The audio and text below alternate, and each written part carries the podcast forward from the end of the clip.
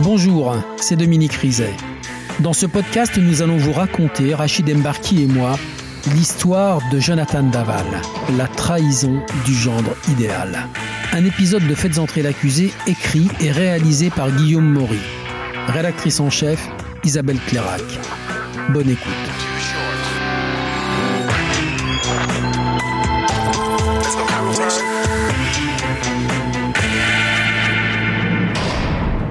C'est une affaire dont on croit tous tout savoir. De la mystérieuse disparition d'une joggeuse au mensonge d'un mari, de la trahison d'un gendre aimé comme un fils au désespoir d'une mère qui ne pouvait pas croire à la culpabilité de son fils. On disait non, c'est pas possible, c'est pas Jonathan. Je refusais d'accepter que ce soit lui. Et moi j'ai crié euh, mais c'est pas possible, vous faites une erreur, c'est impossible. Pendant trois ans, l'affaire Daval a passionné les Français et mobilisé la presse comme rarement dans l'histoire judiciaire. La France a les yeux rivés sur cette affaire parce que la France a été prise à témoin. L'enterrement, c'est devenu l'enterrement de quelqu'un de leur famille. Jonathan, ce qu'il a dit, est devenu le mensonge fait à tous les Français. Les gens euh, se sont scindés en deux. Il y avait euh, les pro-Fouillot et les pro-Daval. Nous ne défendrons pas un meurtrier, nous ne défendrons pas un assassin. L'affaire a même ouvert un débat au plus haut niveau politique. Et la secrétaire d'État à l'égalité femmes-hommes va fustiger la défense de Jonathan Daval. Mais jusqu'ici, des hommes et des femmes n'ont pas parlé. Ce sont ceux qui ont travaillé dans l'ombre. Cette médiatisation a perturbé ce début d'enquête. Il y avait des caméras, il faut faire attention qu'on vous chiffre pas, etc. Alors il a fallu qu'on prenne des précautions, il a fallu qu'on ferme les volets. Comment les gendarmes et les magistrats ont-ils acquis la conviction que Jonathan Daval était coupable? Pourquoi ont-ils attendu trois mois avant d'arrêter celui qu'ils soupçonnaient dès le premier jour? C'est l'autre volet d'une affaire que l'on croit tous connaître.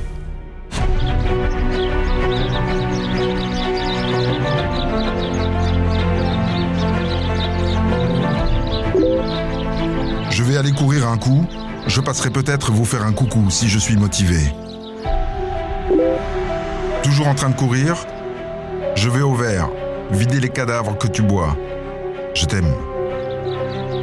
Emmanuel Dupic, procureur de la République de Haute-Saône. Il s'avère que j'étais de permanent, je reçois un appel des gendarmes ce samedi 28 euh, octobre 2017 qui signale la disparition d'une joggeuse. Alexia Daval, une femme de 29 ans. C'est son mari Jonathan qui vient de passer à la mairie de Grès pour signaler sa disparition. Ce matin, elle était partie courir vers 9h, habillée avec des baskets roses.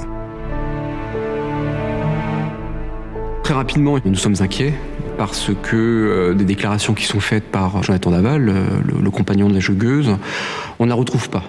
Il nous indique pourtant un parcours de, footing et euh, absolument rien. Lieutenant-colonel Yves Raguin, section de recherche de Besançon. Une des premières hypothèses, ben, c'est l'accident de la route. Là, on était en période de chasse, euh, bien sûr, l'accident de chasse. Hein. Le rôdeur, le prédateur sexuel, et puis euh, le mari, bien entendu. Sans négliger les autres pistes, les gendarmes portent dès le premier jour leur attention sur le mari d'Alexia.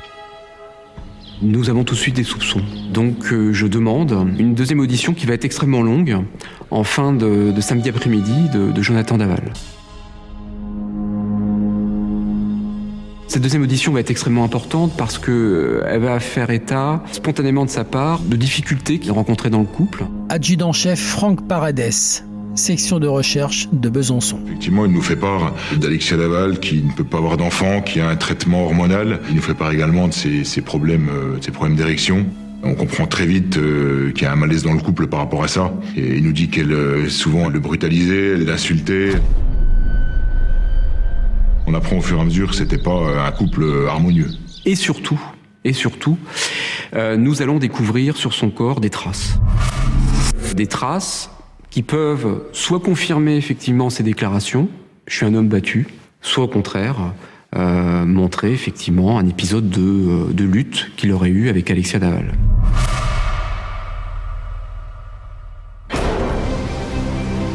Le lendemain matin, les recherches reprennent à grand renfort militaire. Des chiens, Un hélicoptère, des drones.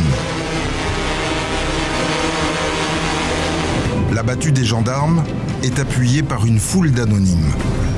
Willy Graff, journaliste à l'Est républicain. Alexia, c'est la fille de Isabelle et Jean-Pierre Fouillot.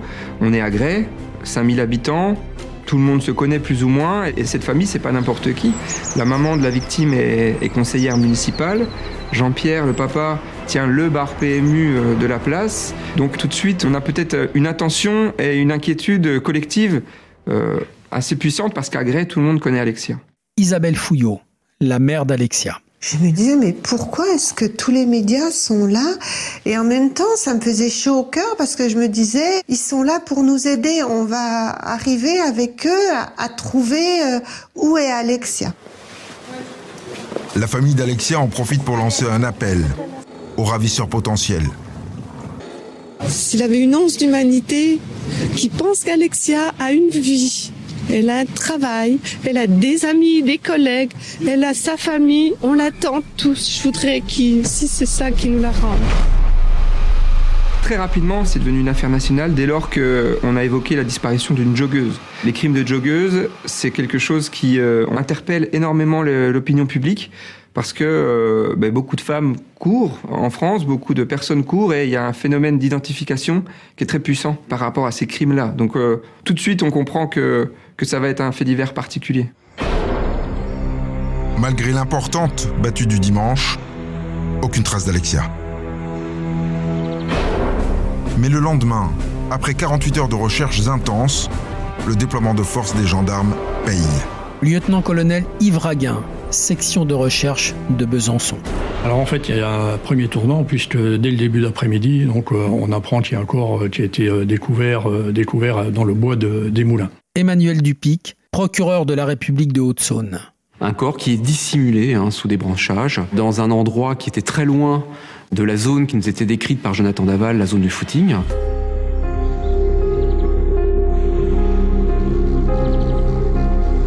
On se trouve assez loin de la maison euh, qui se trouve à Gré-la-Ville, euh, donc on est à peu près à 7 km à vol d'oiseau.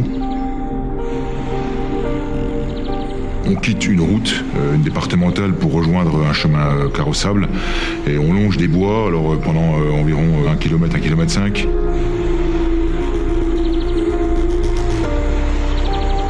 Et de là, il y a un petit sillon qui mène en fait au corps, qui se situe environ une trentaine de mètres dans la forêt. Donc c'est vraiment un lieu qui est, assez isolé, il faut y aller. On a eu énormément de chance. Je vous rappelle qu'on est en hiver, euh, que la nuit tombe très tôt, que les conditions donc sont très dégradées. Et je crois qu'on a eu beaucoup de chance, effectivement, de, découvrir ce cadavre. Sans cadavre, il n'y avait pas de crime. Hein.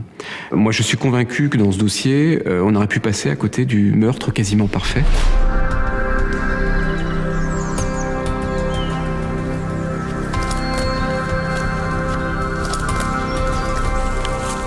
Le corps se situe entre deux troncs d'arbres en décubitus dorsal, c'est-à-dire en position sur le dos. Et là, au fur et à mesure euh, avait les branchages, effectivement, euh, on s'aperçoit que le corps est partiellement euh, brûlé.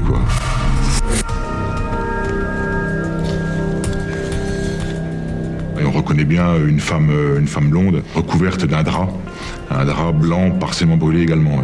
Adjudant-chef Xavier Blanchard, section de recherche de Besançon. Donc elle porte effectivement un short, des baskets roses, des lunettes, et euh, tout porte à croire effectivement qu'il s'agisse bien d'Alexia.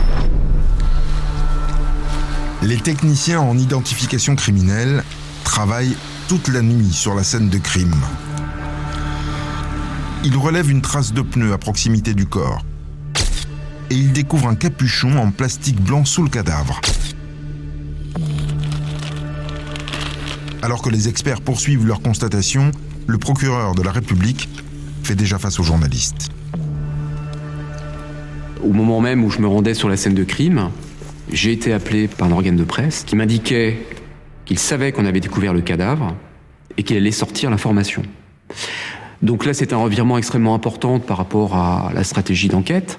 Ça veut dire que un de nos suspects euh, va être informé par les médias de la découverte du cadavre. Cette médiatisation, vous voyez, a perturbé ce début d'enquête parce que par définition, elle nous a rendu impossible la possibilité, par exemple, d'immédiatement le placer sous écoute, de suivre son comportement avant même la révélation de la découverte du cadavre. Le procureur demande aux journalistes de conserver cette information secrète. Une heure. Le temps d'informer la famille d'Alexia. Je reçois seul, à ma gauche, euh, les deux parents, à ma droite, Jonathan Daval. Les parents sont bien entendu en larmes parce qu'ils ont compris que je leur, annonçais une, une mauvaise nouvelle. On est là, on entend, on entend. Et en même temps, eh ben, on s'effondre et on sait que maintenant c'est fini. On sait qu'Alexia, elle est vraiment décédée et c'est. Tout s'écroule. Tout s'écroule.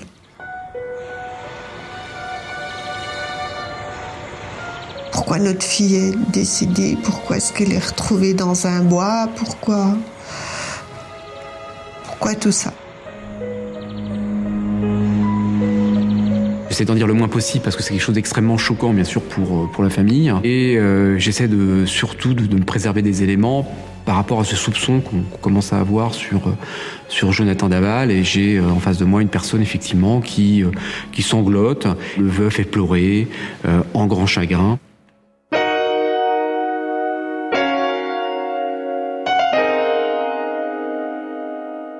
Dominique, on est 48 heures après la disparition d'Alexia et les gendarmes et le procureur ont déjà des doutes sur le veuf. Pourquoi? Au départ, c'est assez classique. Toutes les hypothèses sont envisagées, y compris celle du mari. Le mari, d'ailleurs, qui a été entendu deux fois ce samedi-là. Là, les gendarmes s'intéressent à ce qu'ils ont fait, Alexia et lui, la veille au soir, le vendredi, et le matin, avant qu'elle parte courir. Des déclarations qui peuvent croiser avec leur première constatation. Et est-ce qu'ils y trouvent des contradictions? Oui, une première contradiction euh, dans les horaires. En fait, Jonathan Daval explique qu'il a fait plusieurs fois le trajet que prenait sa femme habituellement quand elle allait courir en voiture pour tenter de la retrouver. Les gendarmes vont vérifier tous les horaires, c'est-à-dire ils vont recalculer ces trajets qu'il a fait en voiture et ça ne colle pas avec les horaires qu'il a déclarés. Et puis est-ce qu'il y a d'autres incohérences? Oui, il y en a une qui va être capitale, c'est la version du voisin. Le vendredi soir, il s'est couché à 22h. Il dit aux gendarmes, à 1h26, j'ai été réveillé par un bruit, un bruit caractéristique qu'il connaît bien. C'est le bruit d'une plaque métallique qui est devant la maison des Daval et à chaque fois qu'ils bougent leur voiture, ils passent sur cette plaque. Et machinalement, il a regardé son réveil, il était 1h26. Il dit aux gendarmes, je me suis dit, tiens, les Daval rentrent chez eux. Et il avait dit quoi, Jonathan Daval, sur leur emploi du temps cette nuit-là? Jonathan Daval a dit aux gendarmes, on a dîné chez mes beaux-parents, on est parti vers 23h30, minuit, il leur faut 10 minutes pour rentrer chez eux. Logiquement, ils arrivent à minuit, minuit 10. Là, il dit, on n'est plus sorti de la maison, ni Alexia, ni moi, on a fait des bricoles, lessive, lave-vaisselle, mais on n'est plus ressorti de la maison. Et ça, ça ne correspond pas aux déclarations du voisin qui entend leur voiture passer sur la plaque à 1h26.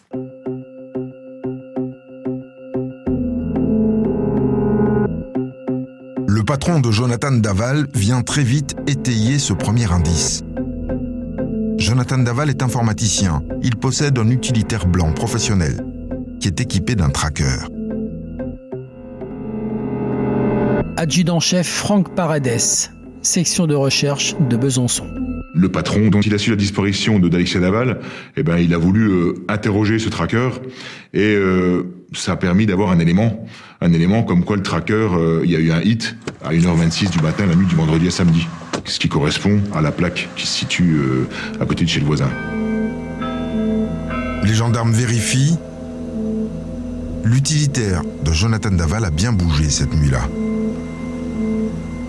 On sait que Jonathan Daval nous ment. Il nous raconte une histoire et euh, nous on essaie de, on essaie de démonter cette histoire, de, euh, de confirmer ou d'infirmer ce qu'il dit.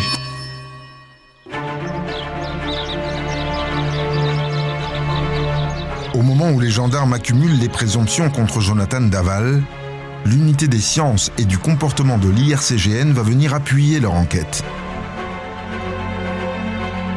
Ces experts, ces profilers français décryptent la scène de crime.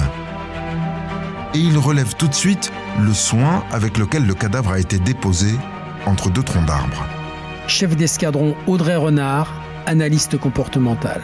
Ses lunettes sont en place, bien positionnées sur son visage. Elle a ses mains qui sont mises dans ses poches. Elle, a, elle est recouverte d'un drap de façon assez précautionneuse. Donc euh, il s'agit de gestes de réparation. Quand un individu commet un, homicide violent, ce qui est le cas ici, mais qu'ensuite il y a des gestes qui finalement euh, viennent réparer un peu cette violence, viennent contrebalancer cette violence. Il y a quelque chose d'émotionnel là-dedans, en fait. Il y a euh, une volonté de dire excuse-moi et effectivement, nous, euh, nous allons en, déduire qu'il peut y avoir un lien de connaissance entre l'auteur et la victime. Car euh, un individu qui ne la connaîtrait pas n'aurait pas la nécessité de faire ce type de geste. Et puis l'autopsie tombe. Et elle aussi vient orienter l'enquête. Au niveau d'autopsie, bah, j'y assisté bien entendu. On relève aucune trace d'impact. Euh, la radio du corps ne permet pas de dire qu'elle a été percutée par une voiture. Et puis euh, on relève pas mal de coups au visage, dermabrasion dans le dos, et les ongles retournés. Donc on sait qu'elle s'est battue. Elle s'est battue avec son agresseur potentiel. Et le légiste déterminera euh, qu'elle est morte par strangulation. Le légiste relève plusieurs départs de feu sur la face avant du corps, des pieds à la tête. Et par ailleurs, les médecins légistes ne constatent pas d'agression sexuelle. Donc en l'absence de motivation sexuelle, le lien de connaissance est remis sur le tapis. Un lien qui vient encore appuyer la multitude de coups qu'Alexia a reçus en pleine figure. On est dans l'affectif quand on s'en prend au visage de quelqu'un. On a vraiment une décharge euh, euh, émotionnelle de type euh, de, colère, de rage, de haine, que sais-je. Mais en tous les cas, il y a, quelque chose d'émotionnel là-dedans. Donc là, l'idée, ça va être d'aller euh, investiguer sur les potentiels conflits que la victime a pu avoir avec euh, différentes personnes.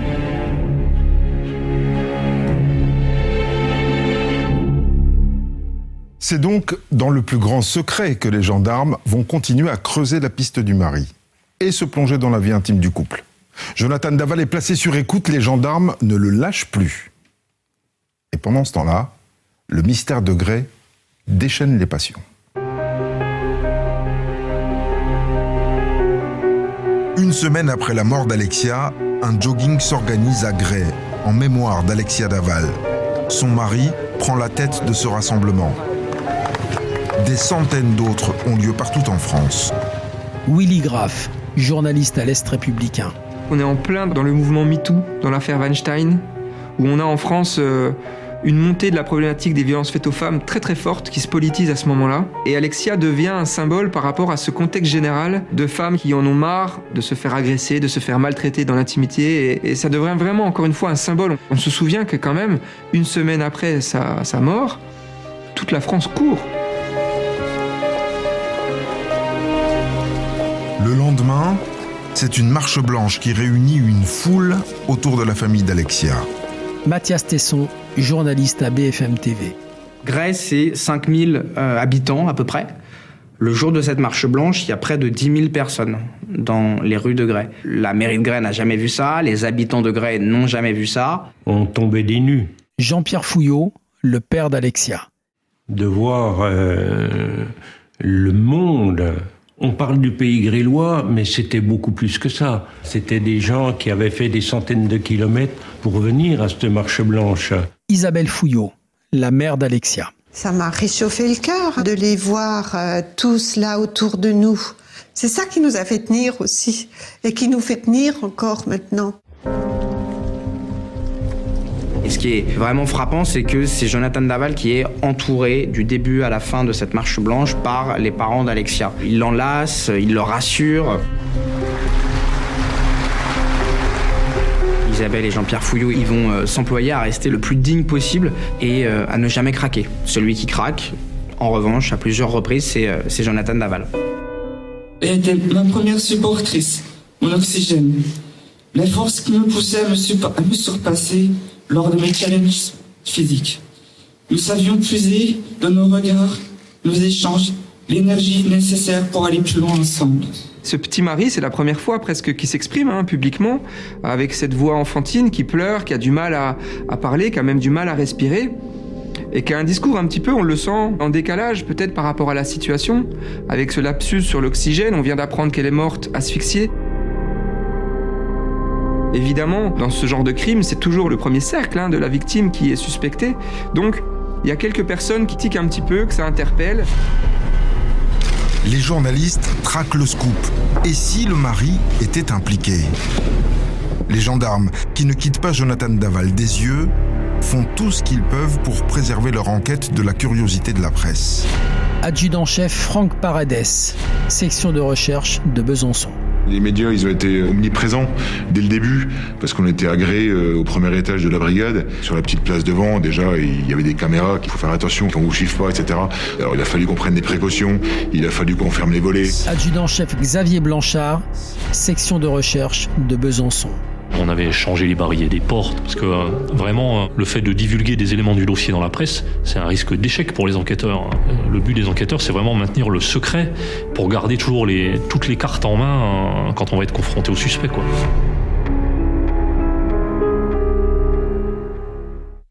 Jusque-là, les gendarmes n'ont eu qu'un seul son de cloche, celui de Jonathan Daval lui-même, le jour de la disparition d'Alexia, quand il leur a expliqué qu'elle l'insultait et le brutalisait pendant des crises d'hystérie. Mais en creusant davantage, les gendarmes comprennent que le veuf ne leur a pas dit toute la vérité.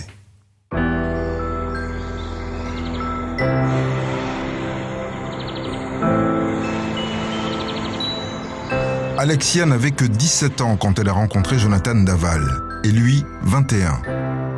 C'était un jeune homme très timide, mais au contact de cette fille au caractère affirmé, il s'est émancipé. Martine Henry, la mère de Jonathan Daval. On a vu Jonathan changer, euh, il était heureux, il souriait, il, il nous a présenté tout de suite Alexia. Euh, non, c'était un beau couple. Et on avait compris dès le début qu'il allait, allait faire sa vie avec Alexia.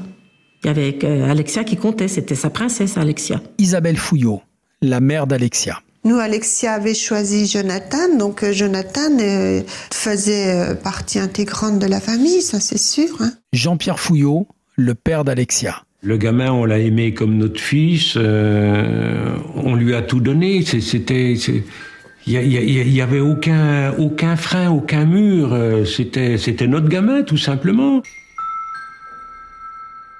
Après dix années de vie commune, Alexia et Jonathan se sont mariés et installés à Gré. Adjudant-chef Franck Paredes, section de recherche de Besançon.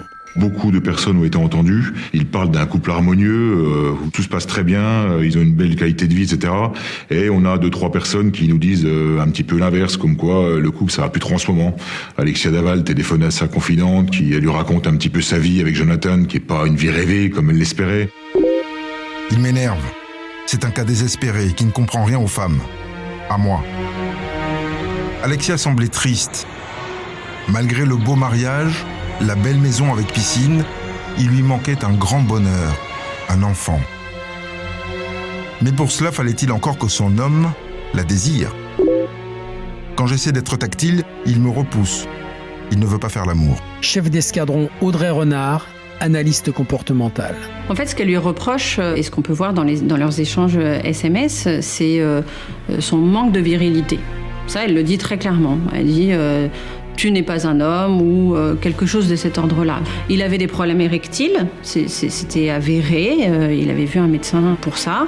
Et euh, je crois qu'Alexia lui reprochait véritablement cette difficulté-là et mettait sur ce compte-là le fait qu'elle ne puisse pas tomber enceinte. Furieuse, Alexia, parce qu'elle tentait tout pour être enceinte. Le couple avait même commencé un processus de procréation médicalement assistée, mais Alexia se sentait bien seule dans ses démarches. Jonathan ne s'investissait pas autant qu'elle. Je pense qu'elle sait qu'elle est dure, mais elle dit aussi qu'elle est dure pour le réveiller, pour le secouer, pour déclencher quelque chose chez lui qui... qui... Allez, réveille-toi en fait. Là, je suis en train d'essayer peut-être de, de sauver notre couple et euh, elle lui demande aussi des explications ou euh, de pouvoir se voir euh, le, le soir et d'en reparler. Il ne le veut pas. Il, il évite, il fuit, il part. Comme d'hab, quand ça va pas, tu fuis. Depuis des mois, Jonathan Daval se réfugiait chez sa mère. Jonathan, il vient nous voir, mais en cachette. Martine Henry, la mère de Jonathan Daval. Il cachait sa voiture pour pas que ça, ça soit revenu euh, à Alexia qu'il est venu chez nous. Dès la fin de journée, il traîne chez sa mère jusqu'à 23 heures pour rentrer chez lui quand sa femme dort. Et une fois, je lui ai dit, mais qu'est-ce qui se passe donc? Ça va pas avec Alexia? Il me dit, si, si, ça va. Je lui ai dit, écoute, moi, je pourquoi que tu viens comme ça? Euh, C'est parce que je rentre une fois qu'elle dort, comme ça, j'ai j'ai pas de, de crise. J'ai dit, quelle crise? Il me dit, non, non, mais t'inquiète pas, parce qu'il voulait pas qu'on sache. Il fallait pas qu'on- il voulait rien nous dire pour pas qu'on s'inquiète. Les gendarmes poussent leurs recherches sur ces fameuses crises d'hystérie dont Jonathan Daval leur a parlé. Emmanuel Dupic, procureur de la République de Haute-Saône. Des épisodes de furie n'ont jamais été révélés dans le cadre de cette enquête, que ce soit le, son médecin traitant ou l'ensemble des proches. À aucun moment, nous avons un témoin qui déclare effectivement des scènes de, de violence physique ou psychologique de la part euh, d'Alexia Daval. Donc c'était une, une thèse qui ne, qui, ne, qui ne pouvait aboutir. Pendant que les gendarmes travaillent sur la vie du couple, les expertises techniques de l'IRCGN tombent. Et une fois encore, les conclusions ramènent au mari. L'utilitaire de Jonathan Daval le trahit deux fois. D'abord le tracker, qui borne dans la zone du bois où a été découvert le corps d'Alexia. Et puis ses pneus. Et l'empreinte sur le chemin. Adjudant-chef Franck Paredes, section de recherche de Besançon. On s'aperçoit qu'en tout point, euh, le pneumatique correspond, euh, c'est la même marque, c'est la même taille, c'est la même structure. Il y a vraiment euh, tous les éléments qui laissent penser que ce véhicule-là se trouvait, se trouvait là le samedi matin. Et donc là, bon bah, on se dit, voilà c'est, bingo il n'y y a plus de doute là. On a, tous les éléments qui permettent de laisser penser que le mari est impliqué dans les faits.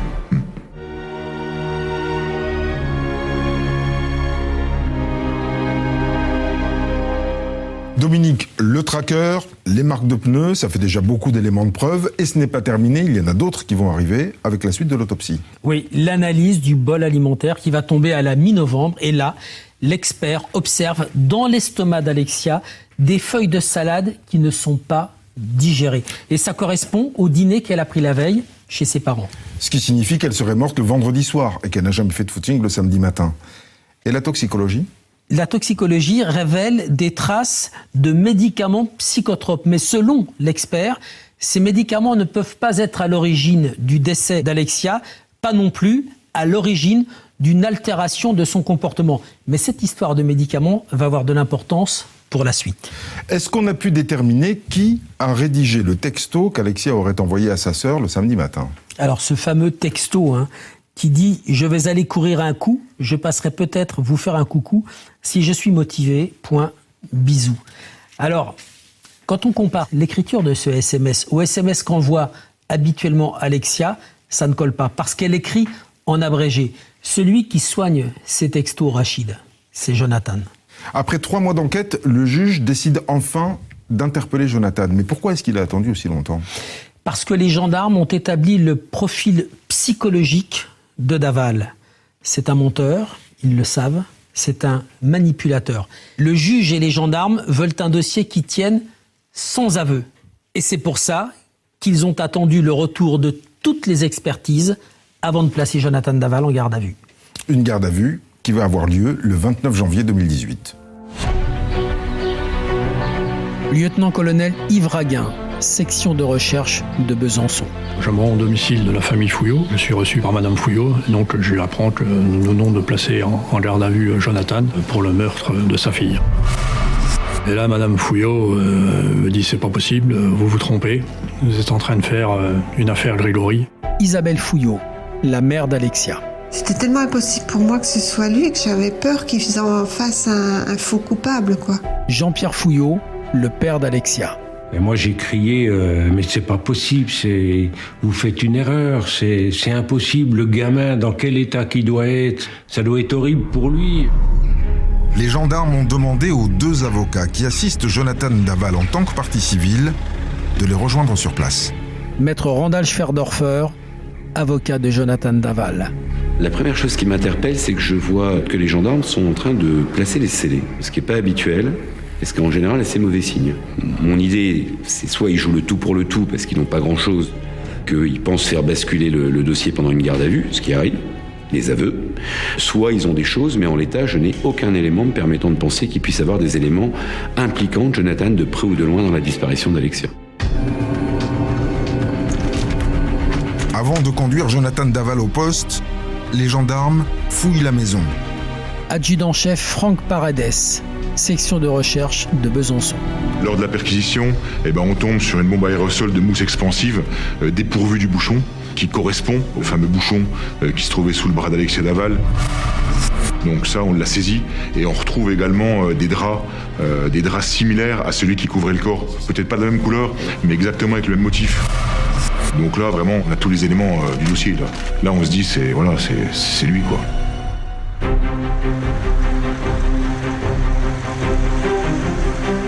Puis, Jonathan Daval est conduit en garde à vue, à la section de recherche de Besançon. Adjudant-chef Xavier Blanchard, section de recherche de Besançon. Il y avait une cinquantaine de mètres de journalistes euh, en meute, je dirais. Donc euh, oui, euh, on sent une pression euh, autour de nous. Willy Graff, journaliste à l'Est républicain. Tout le pays regardait hein, à ce moment-là. Il regardait euh, cette gendarmerie où euh, Jonathan Daval était interrogé pour essayer de comprendre ce qui s'était passé. Il y a également la pression de la garde à vue. hein. Trois mois se sont passés. Donc trois mois où Jonathan Daval euh, a pu euh, d'autant plus s'installer dans le déni. Il est choyé par ses beaux-parents. Ce sera compliqué de le faire sortir de, de ce déni. Les gendarmes ont donc préparé minutieusement l'interrogatoire. Chef d'escadron Audrey Renard, analyste comportemental. Nous allons travailler en collaboration avec les enquêteurs pour savoir comment euh, aborder Jonathan Daval, quel type de questions lui poser, comment lui poser, à quel moment lui poser. Qu'est-ce qu'on fait euh, quand on arrive s'il refuse de nous parler Qu'est-ce qu'on fait s'il fait un malaise Qu'est-ce qu'on on essaie d'imaginer un petit peu euh, tous les possibles de manière à avoir des, des parades à, tout. On essaie de ne pas se faire surprendre par l'imprévu justement avec énormément d'anticipation. Mais avant même que la première audition ne débute, les avocats de Jonathan Daval découvrent un scoop. Le magazine Le Point révèle que les gendarmes ont déjà trois éléments à charge contre le mari d'Alexia. Le témoignage du voisin, le tracker, la trace de pneus. Maître Randall Schwerdorfer, avocat de Jonathan Daval. Bref, des indices extrêmement sérieux. Alors, se pose deux réflexions à nous. hein. D'abord, est-ce que c'est vrai? Est-ce que c'est c'est pas euh, des fausses informations, des informations fantaisistes, euh, des mauvaises interprétations d'un d'un journaliste? Euh, On ne sait pas. Assisté de son avocate, Jonathan Daval fait face à deux gendarmes. Dans une pièce voisine, les comportementalistes et le commandant de la section de recherche suivent le déroulé de la garde à vue. Maître Ornelas Patafora, avocate de Jonathan Daval. C'est une première audition sur comment fonctionne le couple, ce qui s'est passé ce soir-là, la soirée en famille, etc. Donc, je sors de cette première audition, je suis pas plus inquiète que cela. Après trois heures de repos, Jonathan Daval est entendu une deuxième fois.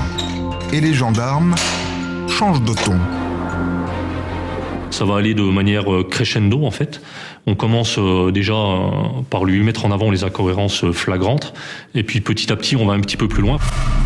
On essaie de, vraiment tout ramener pour le pousser aux aveux. hein. Donc on se rend compte que tout ce qui est dans la presse est vrai. Et ce sont des indices qui sont, on ne peut les qualifier que comme ça, d'accablants contre Jonathan. On sait maintenant que Jonathan est effectivement impliqué, parce que nous, on assiste à ses réponses par rapport aux questions qui lui sont posées et où il ne peut pas répondre. C'est pas possible, il n'y a pas de réponse. Et s'il n'y a pas de réponse, c'est que tout simplement, euh, c'est lui. Malgré l'évidence, Jonathan Daval persiste à nier. On s'est dit que ça allait être plus compliqué que ce qu'on pensait.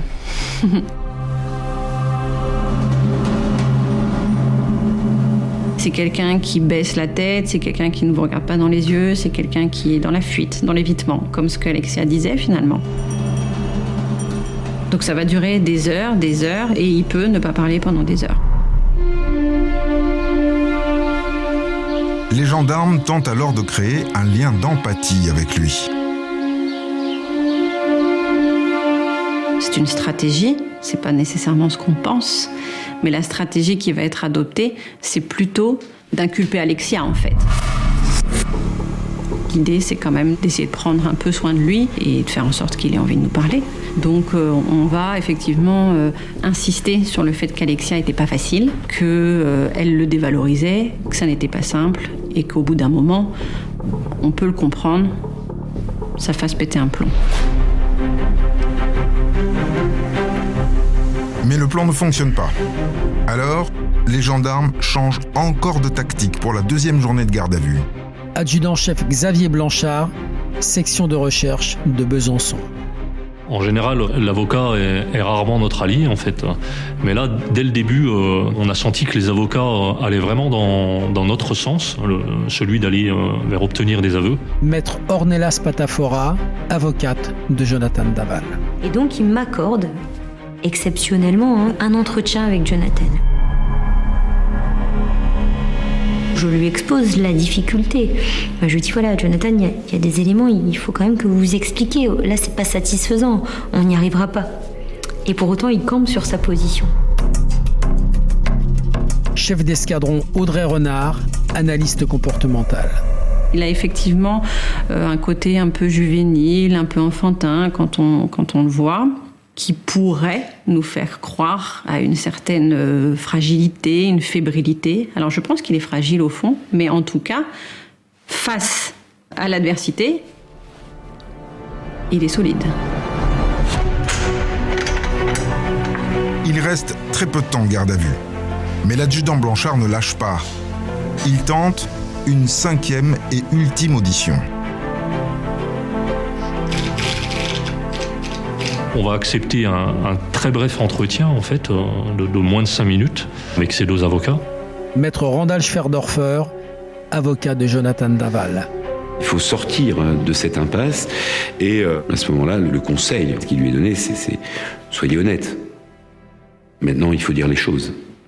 Et euh, par contre, c'est le, choix de Jonathan Daval, c'est-à-dire que on le force pas. Hein. Il ressort et il vient s'asseoir vers nous. Et en fait, il se passe comme un grand moment de silence. Et là, Jonathan euh, se met euh, à verser une larme, euh, à pleurer. Je lui dis, ben, qu'est-ce que tu as à nous dire? Il va nous dire qu'il regrette ce qui s'est passé, que c'est lui qui l'a fait. Il dit qu'en fait, qu'elle aurait fait une crise, qu'il a voulu la faire taire, il a essayé de la contenir, un accident.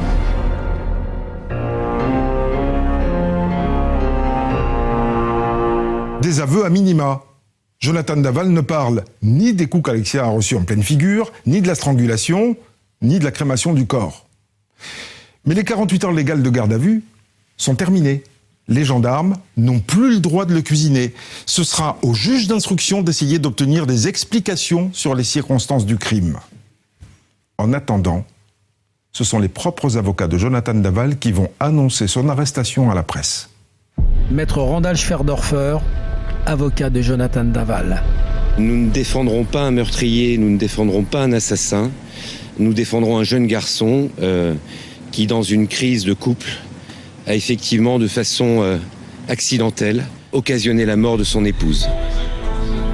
Martine Henry, la mère de Jonathan Daval. Regardez ça à la télé, on attendait. Et quand on a su que on s'est tous effondrés, euh, on disait non, c'est pas possible, c'est pas Jonathan. Ça peut pas être lui. Je, refusais d'accepter que ce soit lui.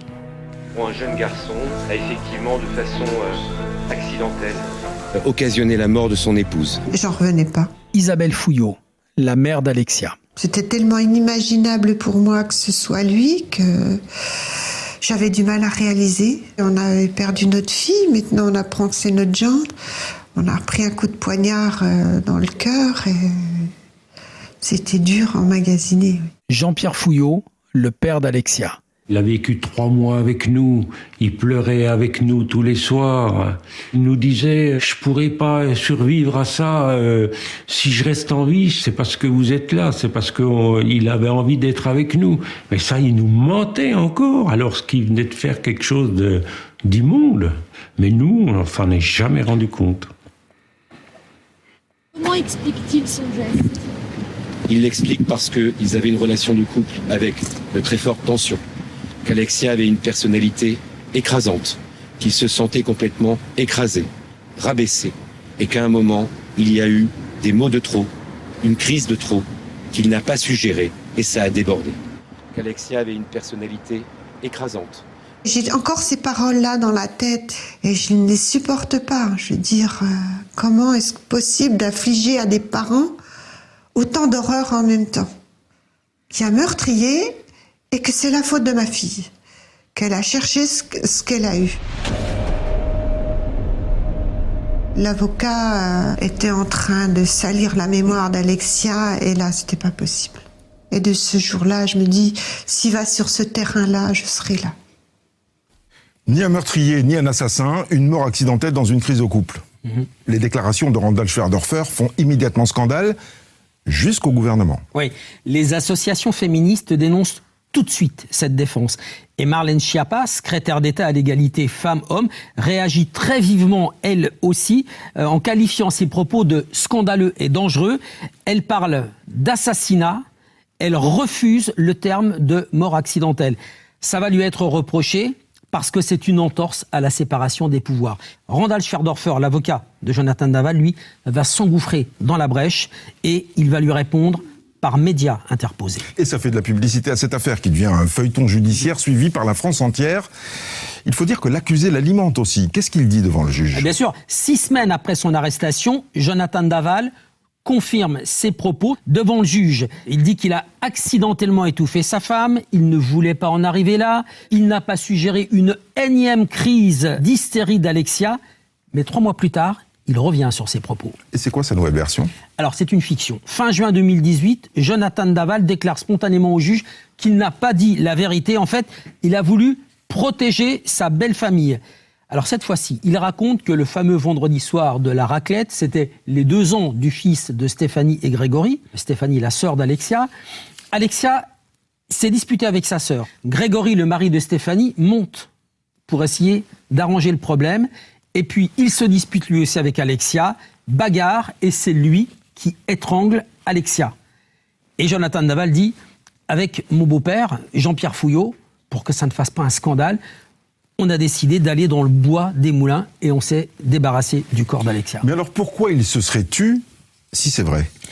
Parce qu'il explique qu'il a voulu respecter un secret de famille et que Grégory, le mari de Stéphanie, est un jeune papa. Et Jonathan Daval ne voulait pas que Grégory aille en prison. Il y a un rebondissement qui fait les choux gras de la presse, mais qui, du côté des enquêteurs, fait plutôt sourire. Cette nouvelle version d'un crime familial, d'une Alexia tuée par son beau-frère, personne n'y croit. Mais la juge demande quand même aux gendarmes de vérifier. Quand la famille d'Alexia découvre cette accusation sortie de nulle part, c'est l'effondrement. Grégory Gay, le beau-frère d'Alexia. Il s'est même pas contenté de, de, de, tuer Alexia. Il a, il a voulu détruire notre famille aussi.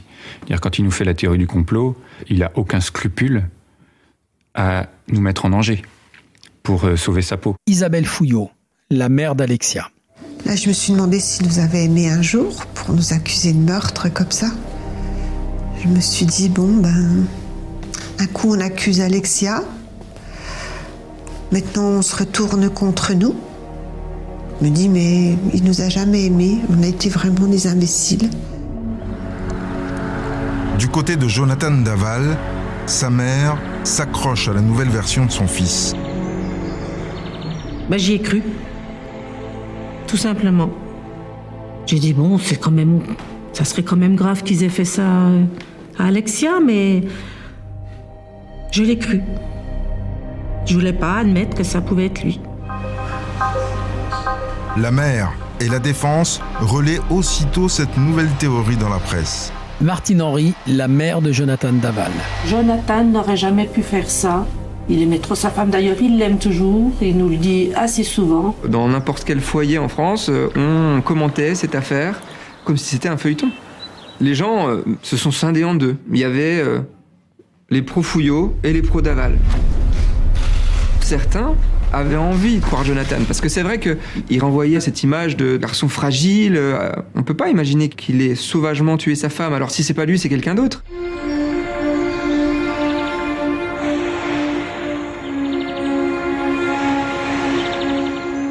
Nous, on le sait bien qu'on n'a rien à voir là-dedans, mais, euh, mais dans des petites villes, euh, bon, il n'y a pas de fumée sans feu. hein. Voilà. Euh, ça, euh, on l'a entendu plus d'une fois. Une rumeur, c'est un poison. C'est un poison euh, qui s'infiltre partout. Et c'était le rôle de, ces journaux, de mettre une rumeur. On mettait une pièce dans la machine, ça faisait repartir euh, l'histoire. Mais pourquoi pas eux, après tout? Elle est peut-être louche, la mère ou le père. T'as vu, il souriait pas à tel moment, il, elle pas habillée comme il faut. euh. Et là, je me suis dit, là, c'est plus possible, il faut vraiment qu'on bouge. Il faut vraiment qu'on réagisse. Et de ce jour-là, on s'est mis en mode combat tous les quatre. L'avocat de la partie civile demande au juge d'instruction de confronter Jonathan Daval à ses clients. La famille d'Alexia veut comprendre et répondre à ses accusations.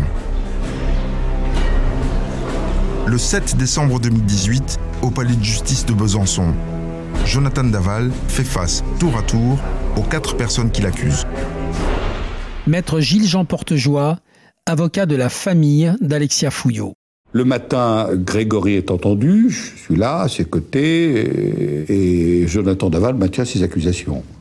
C'est pas moi, c'est- c'est c'est toi. Étienne Manteau, procureur de la République de Besançon. Ça va être un dialogue de sourds. Monsieur euh, Gay euh, conteste formellement toute implication dans, dans les faits et objectivement, on n'avait vraiment rien dans l'information judiciaire euh, pour euh, considérer qu'il pouvait être impliqué de près ou de loin dans, ces faits-là. La confrontation avec la belle-sœur de Jonathan Daval, pareil, n'aboutira à rien. Monsieur euh, Daval est, très peu convaincant dès ce moment-là parce que il est, très peu descriptif, explicite, et donc cette confrontation du matin n'apporte rien. Mais la confrontation que tout le monde attend, c'est celle de Jonathan et de ses beaux-parents, avec laquelle il entretenait une relation filiale. En début d'après-midi, la mère d'Alexia est la première à lui faire face. Maître Ornelas Patafora, avocate de Jonathan Daval. Isabelle déjà rentre dans la salle, elle dit bonjour à Jonathan.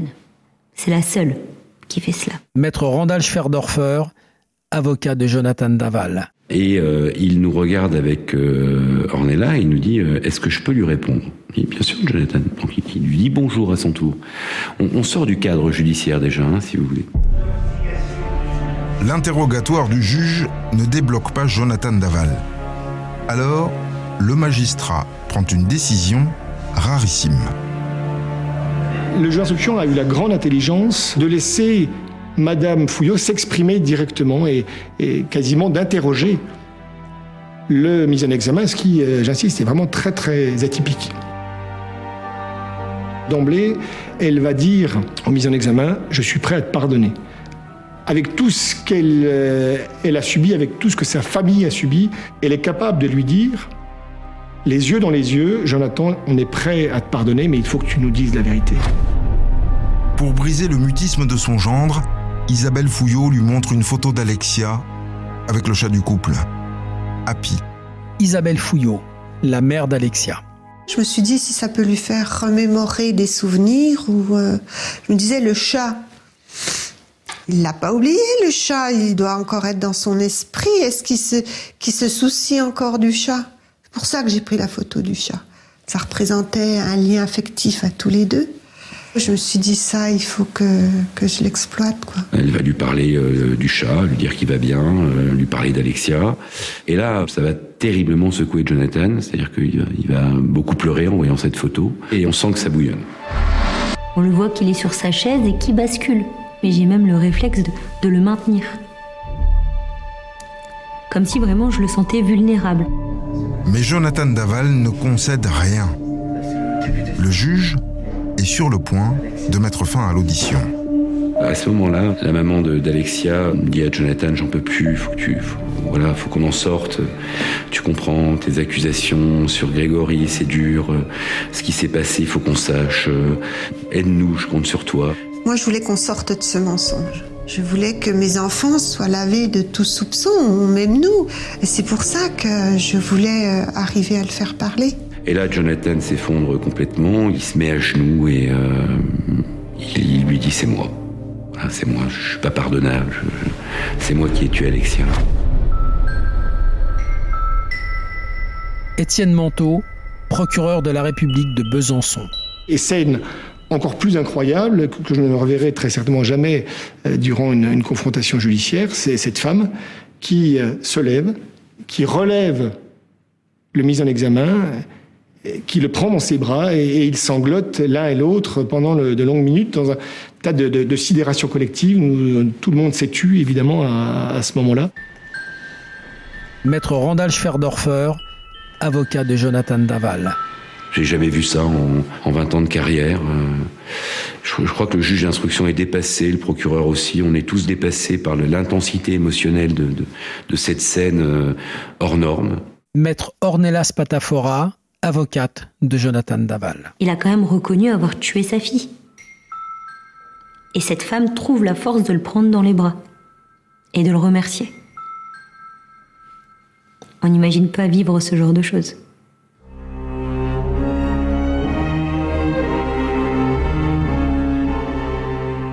Dominique, ça y est, Jonathan n'accuse plus que lui, mais il n'explique toujours pas les circonstances du crime.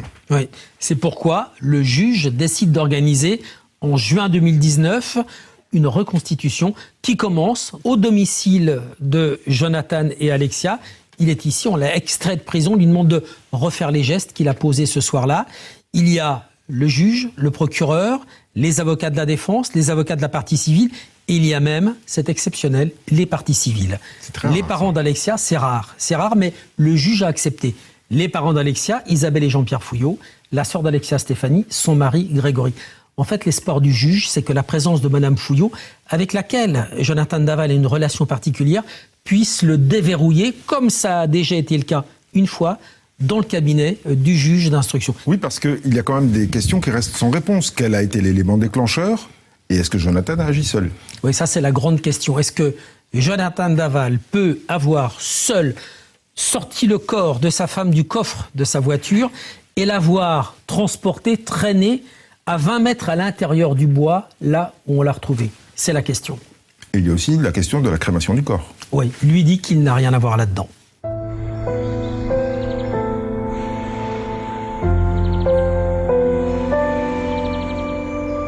5 heures du matin, la reconstitution débute dans la maison du jeune couple.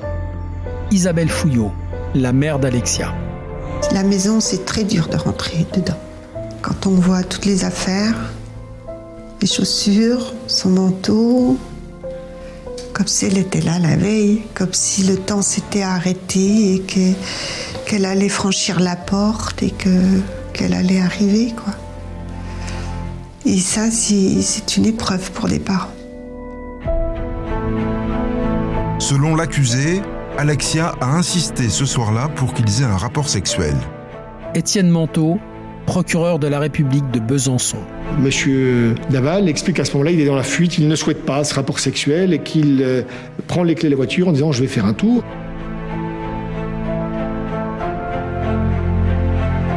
Et sa femme l'interpelle en lui disant Que se passe-t-il? Enfin, C'est un projet commun, ce projet d'enfant. Je prends un traitement médical qui est lourd, qui est difficile. Pourquoi tu fuis? Enfin, Il faut qu'on parle. Maître Ornelas Patafora, avocate de Jonathan Daval. Et donc il y aura des mots qui pourront être dits à Jonathan T'es pas un homme, euh, euh, j'en ai marre. Euh, voilà. Qu'en gros, bah, il assure pas quoi en tant que mari. Jonathan a décidé de partir, mais Alexia le rattrape pour l'empêcher de fuir, comme d'habitude. Et euh, Alexia va essayer de lui reprendre les clés pour ne pas qu'il s'en aille. Et euh, à ce moment-là, elle va le mordre au niveau du bras. Cette morsure, ces griffures, il décrit à ce moment-là une véritable explosion et il porte des coups extrêmement violents à la face. Il tape la tête à plusieurs reprises de sa femme contre le mur, qui est un mur en parpaing.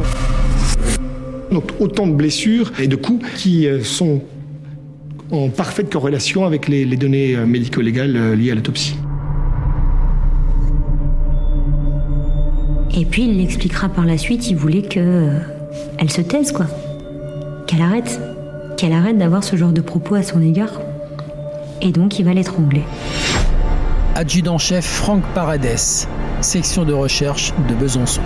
Jonathan Naval euh, dit euh, je suis resté bien euh, oui euh, oui 4 à 5 minutes euh, à l'étrangler et donc euh, quand il mime il reste 10 15 secondes 20 secondes puis il lâche puis la juge dit non non monsieur Naval vous nous avez dit 4 minutes 4 à 5 minutes donc vous allez tenir 4 à 5 minutes maintenant Je peux vous dire que c'est long.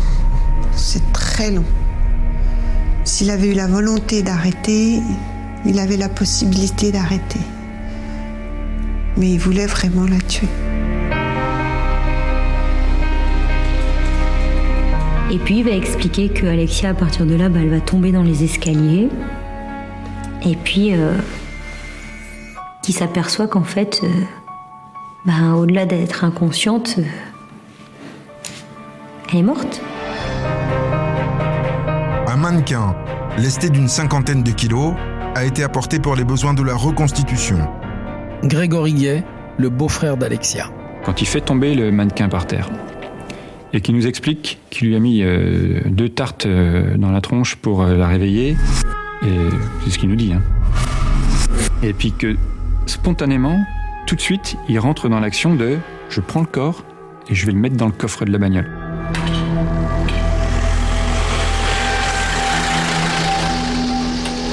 Moi, ce qui m'a choqué, c'est qu'il ne cherche pas à demander à l'aide à droite à gauche. euh, Est-ce que j'appelle la police Est-ce que j'appelle une ambulance Est-ce que j'appelle mes beaux-parents Est-ce que j'appelle ma mère? Pas rien. Tout de suite, ça devient naturel pour lui. Ça y est, elle est enfin morte. Je vais m'en débarrasser. Étienne Manteau, procureur de la République de Besançon. Selon lui, il pense au suicide, mais il dit qu'il n'a pas le courage pour se suicider et donc euh, il va euh, très clairement essayer d'échapper à sa responsabilité.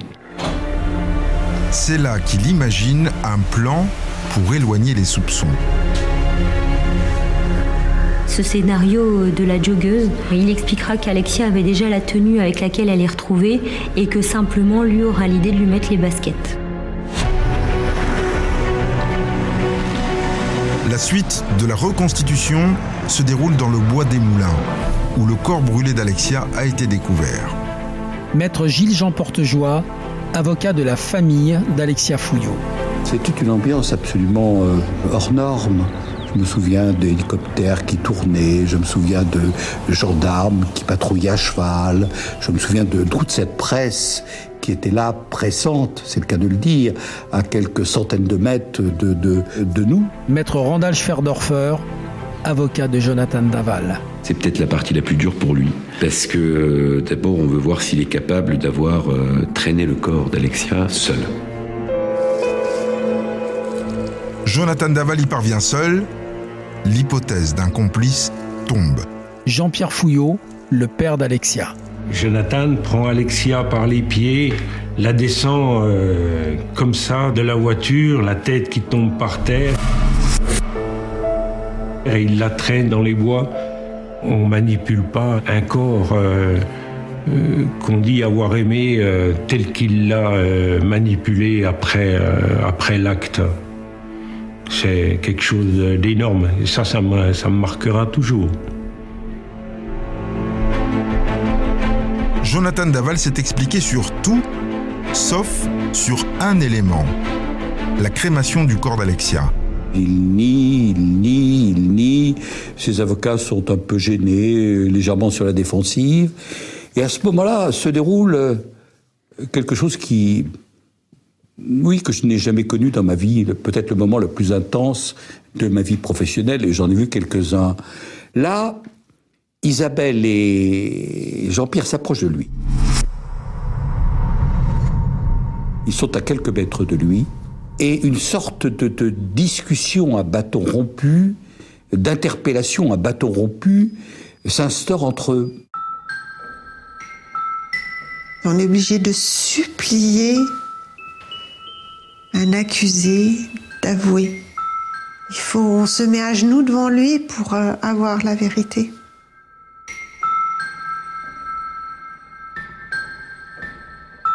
On lui a dit, euh, par rapport à tout ce qu'on a fait ensemble, par rapport à, à tout l'amour qu'on lui avait donné, on l'a supplié d'avouer, d'avouer la crémation. C'est ce qu'on cherchait à ce moment-là. C'était uniquement ça. On était dans les bois, c'était uniquement pour ça. Vraiment, c'était un échange. Lui répondait non, c'est pas moi. euh, Je, ne peux pas avouer ce que je, n'ai pas fait. Isabelle euh, montait d'un- cran, Jean-Pierre s'en mêlait. Je me souviens que Grégory est intervenu dans la conversation aussi.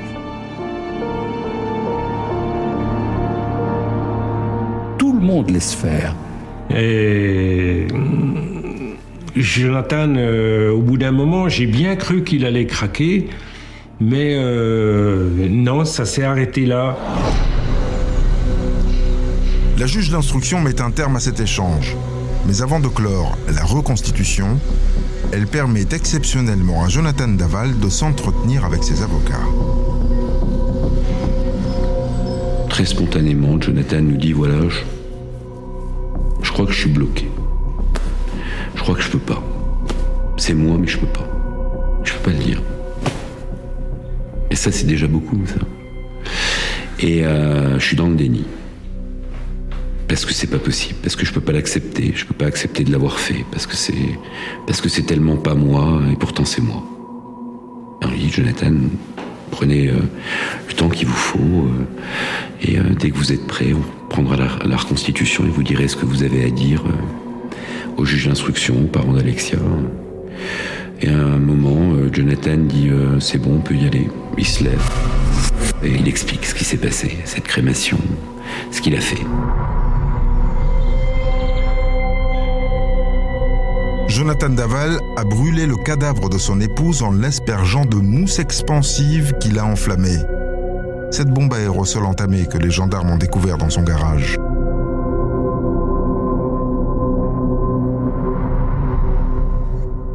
Le 16 novembre 2020, le procès de Jonathan Daval s'ouvre devant la cour d'assises de la Haute-Saône. Un tribunal pris d'assaut. 40 médias se sont fait accréditer pour suivre l'épilogue d'une affaire qui passionne les gens depuis trois ans. Une pression médiatique avec laquelle les deux camps vont continuer à composer.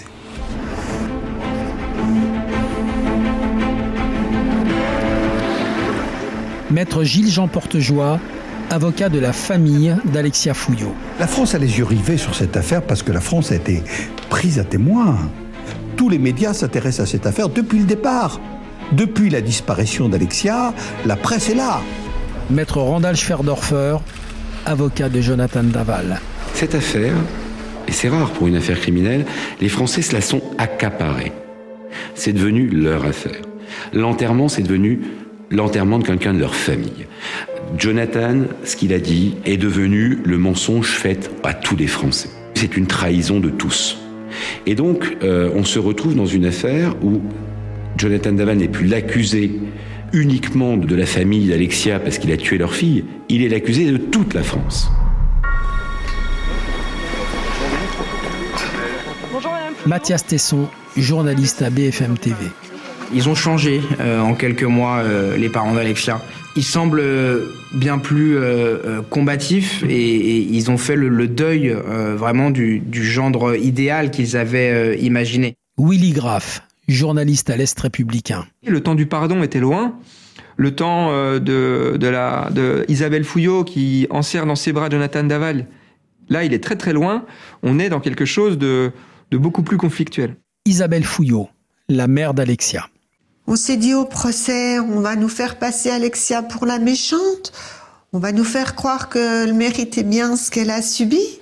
Il fallait encore qu'on occupe le terrain. Bon, on y va. Allez. Donnez-moi du courage, les journalistes. Oui, oui. Elle n'a pas mérité d'avoir 15 coups de poing dans la figure. Elle n'a pas mérité ça. Elle n'a pas demandé à avoir un étranglement. Elle ne pensait qu'à vivre, à aimer et à fonder un foyer. C'est tout ce qu'elle attendait de la vie. Alors faut arrêter avec toutes ces, ces mensonges qui ont été dits. On était là uniquement pour ça. Pour commencer, la partie civile attaque tout de suite la thèse du crime spontané. Et si Jonathan avait prémédité son geste? Grégory, le beau-frère d'Alexia, qui est ingénieur, a étudié le dossier et relevé que les experts avaient découvert des traces d'anxiolytiques et de somnifères dans les cheveux d'Alexia. La famille remet ce sujet sur le tapis. Pour elle, cette prise de médicaments est incompatible avec son projet de bébé. Grégory Gay, le beau-frère d'Alexia. Et c'est pour ça qu'on en arrive à cette notion d'empoisonnement, euh, enfin d'empoisonnement. Quand on dit empoisonnement, souvent on a la notion de vouloir tuer. Nous, ce qu'on pense plus, c'est que c'était un empoisonnement plus pour, euh, pour la soumettre, pour être tranquille. Parce qu'il en avait peut-être marre qu'elle vienne lui parler de projet bébé, parce que parce qu'il se sentait peut-être oppressé par elle, j'en sais rien. Il lui a donné des médocs pour qu'elle lui foute la paix. Clairement. À l'audience, l'avocat de la famille relève un autre point jamais évoqué au cours de la procédure. Du sperme a été retrouvé sur le short d'Alexia. Pour la partie civile, ça ouvre l'hypothèse d'un viol après la mort. Maître Gilles-Jean Portejoie, avocat de la famille d'Alexia Fouillot. C'est d'entrée et qu'il fallait évoquer ces, ces sujets, ne serait-ce que pour mettre euh, euh, la partie adverse en porte-à-faux. La stratégie, c'est tout simplement de dire on va occuper le terrain. Et je dois dire que pendant deux jours, on n'a parlé que de ça. Maître Ornelas Patafora, avocate de Jonathan Daval. Ça permet, au travers de ces notions-là, d'asseoir l'idée que Jonathan est un véritable monstre. hein. Il a voulu l'empoisonner, ça n'a pas marché, il l'a étranglée, et en plus de ça, elle est morte, et il l'a violée. T'imaginez Il est horrible, ce garçon. Ce serait tellement plus simple s'il avait eu un vrai esprit criminel, s'il avait été mauvais, mais au plus profond de lui-même, euh, de l'accabler. Et ils vont pas y arriver. Parce que la cour d'assises va pas y aller. Le légiste passe une journée entière à la barre et le martèle. Rien ne lui permet de confirmer la réalité d'une soumission chimique ni celle d'un viol. Emmanuel Dupic, procureur de la République de Haute-Saône. J'ai décidé effectivement de ne pas retenir ces éléments. Je crois que dans ce dossier, il n'y avait pas suffisamment d'éléments pour caractériser véritablement une intention de, de tuer avant le passage à l'acte. Le lendemain, c'est au tour d'Isabelle Fouillot de témoigner. Qu'est-ce que vous attendez aujourd'hui. Bah, Qu'il craque encore une fois, mais ne mettez pas trop de pression. Un mensonge de plus, sûrement. Nous verrons bien. Mais je lui dirai ce que j'ai sur le cœur. Ce sera le plus important aujourd'hui. À la barre, la mère d'Alexia s'adresse à Jonathan Daval. Pour l'attendrir, elle lui lit une lettre que sa fille lui avait écrite pour la Saint-Valentin. Je voulais essayer de lui faire revivre encore euh, quelque chose d'Alexia, pour qu'il sorte encore une fois tout- tous ces mensonges et qu'il puisse aller jusqu'au bout et reconnaître encore des choses, parce qu'on n'a pas toute la vérité. On est loin d'avoir toute la vérité. Elle allait le chercher, elle allait le chercher encore et encore, et encore, et encore, pour essayer qu'il parle. Et là, franchement, euh, il n'y avait plus un bruit dans la salle. Et c'était très, très, très intense. Il a pleuré, il a été ému plusieurs fois. Maître Gilles-Jean Portejoie, avocat de la famille d'Alexia Fouillot. Et il s'enfonce dans le box à un point tel qu'on ne voit plus son visage. Lorsqu'Isabelle se retire, sans avoir eu de réponse à ses questions, il est, il est invisible dans le box des accusés. Malgré les conclusions de l'enquête, malgré les expertises, la famille d'Alexia ne croit toujours pas à la thèse de la dispute qui dégénère. Maître Randall Schwerdorfer, avocat de Jonathan Daval. On ne savait plus quoi répondre euh, aux parties civiles. Quelle vérité vous voulez? Une autre, plus sombre, l'empoisonnement, euh, be- beaucoup plus sombre, l'assassinat. Mais vous voulez la vérité ou une vérité qui vous permettrait d'effacer Jonathan de votre mémoire, de, vous dire cet homme n'a jamais mérité notre amour. Mais cette vérité-là, c'est pas possible de leur donner ce qu'ils veulent. Parce que c'est pas la réalité de l'enquête. Et la réalité, euh, c'est tristement cette soirée qui a, mal tourné, euh, cette altercation qui a dégénéré, euh, et ces violences qui, ont fini par un meurtre. Au troisième jour du procès, il est plus de 18 heures quand le président interroge un Jonathan Daval très éprouvé par les débats. Willy Graff, journaliste à l'Est républicain. Ses réponses se raccourcissent, il en vient même à des oui, des non, des silences. On sent que ça devient très compliqué. Et c'est au moment euh, où il l'interroge sur ses rapports intimes que là arrive le coup de théâtre, où euh, Jonathan Daval se sent mal, je le, je le vois se rasseoir, chanceler, demander une bouteille d'eau. Son escorte comprend avant tout le monde ce qui se passe, il tombe, et, et- et c'est pas du cinéma là, hein. il, est, il est tout blanc, ça se voit, hein. il est tout blanc et il tombe dans les pommes. Maître Ornelas Patafora, avocate de Jonathan Daval. Un malaise qui manifeste clairement euh, l'état dans lequel il était. C'est-à-dire euh, apeuré et complètement euh, tétanisé euh, de devoir s'exprimer après avoir entendu tout ce qu'il avait entendu dans la journée.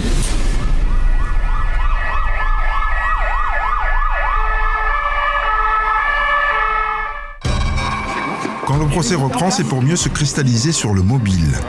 L'enquête n'a retrouvé aucune trace de violence dans le couple. Alors pourquoi Jonathan Daval, un homme normal et aimé, est-il soudainement passé à l'acte? Willy Graff, journaliste à l'Est républicain. On se dit tous, est-ce que nous, on a ça en nous? Est-ce que nous, on a un potentiel criminel en nous? Est-ce que euh, mon frère, mon père, mon ami euh, a ça en lui ou pas? Et, et c'est ça qui fait que la France est, est allée loin dans cette affaire et a été fascinée et a voulu avoir euh, le, le dernier mot parce que on a tous cette question. Est-ce que quelqu'un de normal, d'ordinaire, peut tuer?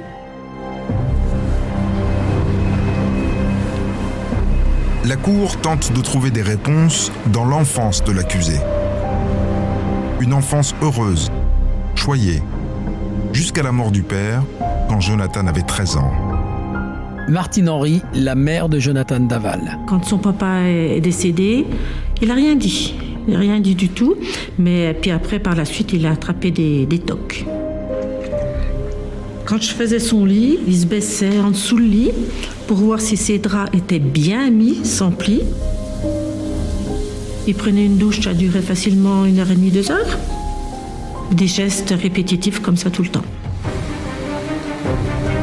L'expert psychiatre vient alors établir un lien entre cette obsession et le passage à l'acte. Maître Ornelas Patafora, avocate de Jonathan Daval. Cet expert va dire notamment que les personnes qui sont euh, toquées peuvent avoir tendance à intérioriser la violence et à la refouler. Il explique que Jonathan Daval, à un moment, a pu totalement perdre pied face à une situation et à des mots qu'il n'a pu accepter et qui pour autant par le passé, il avait pu les tolérer. C'est-à-dire que euh, t'es pas un homme, c'était peut-être une phrase qu'il avait entendue une vingtaine de fois, mais la 21e fois, c'était la 21e fois de trop.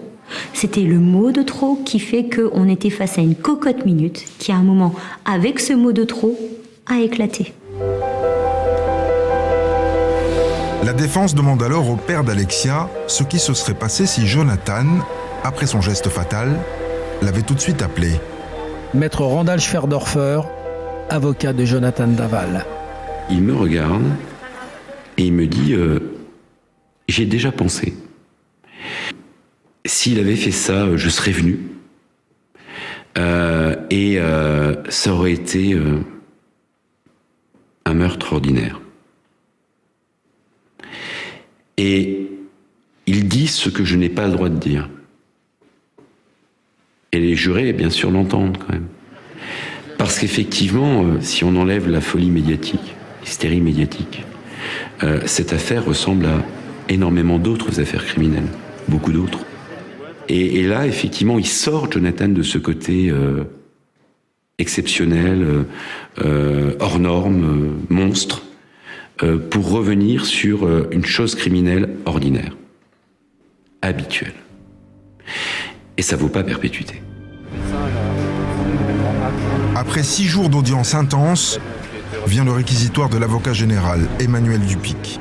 Emmanuel Dupic, procureur de la République de Haute-Saône. La grande majorité des homicides conjugaux ne donnent pas lieu à une crémation du corps. La grande majorité des homicides conjugaux que nous avons, je rappelle que c'est malheureusement euh, une femme tous les deux jours et demi en France qui décède sous les coups de son compagnon. Ce sont des personnes qui tuent et puis parfois même qui appellent immédiatement les enquêteurs pour se livrer à la justice. Hein. Donc on n'est pas du tout dans ça. Et compte tenu de l'horreur de ce crime, qui est une, une lente suffocation de plus de 4 minutes avec, euh, j'ai employé ces mots, un tabassage, il m'a semblé que Jonathan Daval méritait effectivement, et je l'ai requise, euh, la peine de réclusion criminelle à perpétuité. Randall Schwerdorfer s'adresse le dernier au juré. Maître Randall Schwerdorfer, avocat de Jonathan Daval. Je leur explique simplement que c'est la peine maximale qui est réservée aux hommes ou aux femmes les plus dangereux, euh, qui ont fait le pire, euh, qui ont une personnalité d'une dangerosité extrême, qu'on la retrouve dans des affaires comme celle de, de Fourniret, Francis Holm, euh, Guy Georges, et que dans le box des accusés, c'est Jonathan Daval. Hein. Ça n'a rien à voir. On ne peut pas juger Jonathan Daval comme on juge Fourniret. C'est une aberration. Comme c'est l'usage, l'accusé se lève pour ses derniers mots. Jonathan Daval regarde la famille d'Alexia, porte la main sur son cœur et dit ⁇ Pardon, pardon ⁇ Après un délibéré court, à peine 2h30, Jonathan Daval est condamné à 25 ans de prison, sans peine de sûreté. C'est exactement ce que j'espérais, ce que j'escomptais. C'est à la hauteur de notre souffrance et maintenant nous sommes arrivés à la fin du combat. Et maintenant on va essayer de se reconstruire, de tourner la page et de passer à autre chose.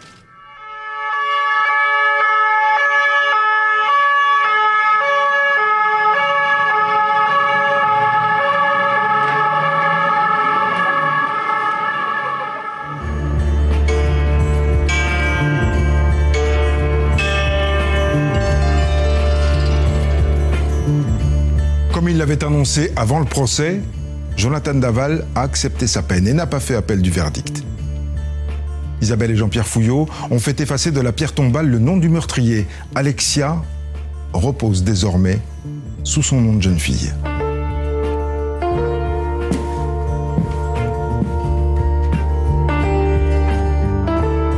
Vous venez d'écouter le podcast de Faites entrer l'accusé, consacré à Jonathan Daval, la trahison du gendre idéal.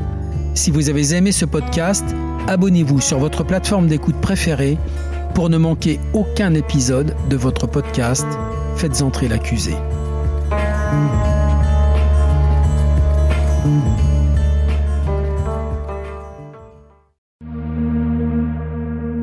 Bonjour, c'est Dominique Rizet. Une poignée de secondes, voilà tout ce qu'il faut pour qu'une vie bascule. Juste une poignée de secondes. Un sursaut, un instant où le destin bifurque dans une direction ou dans l'autre.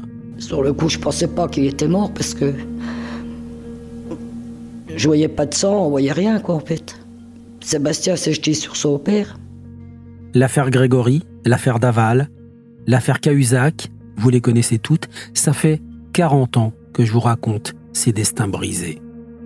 Aujourd'hui, dans l'instant où, découvrez les confessions de ceux qui sont au cœur de ces affaires. Ils me racontent et vous racontent ce qu'ils ne pourront jamais oublier. L'instant où, un podcast BFM TV raconté par Dominique Rizet.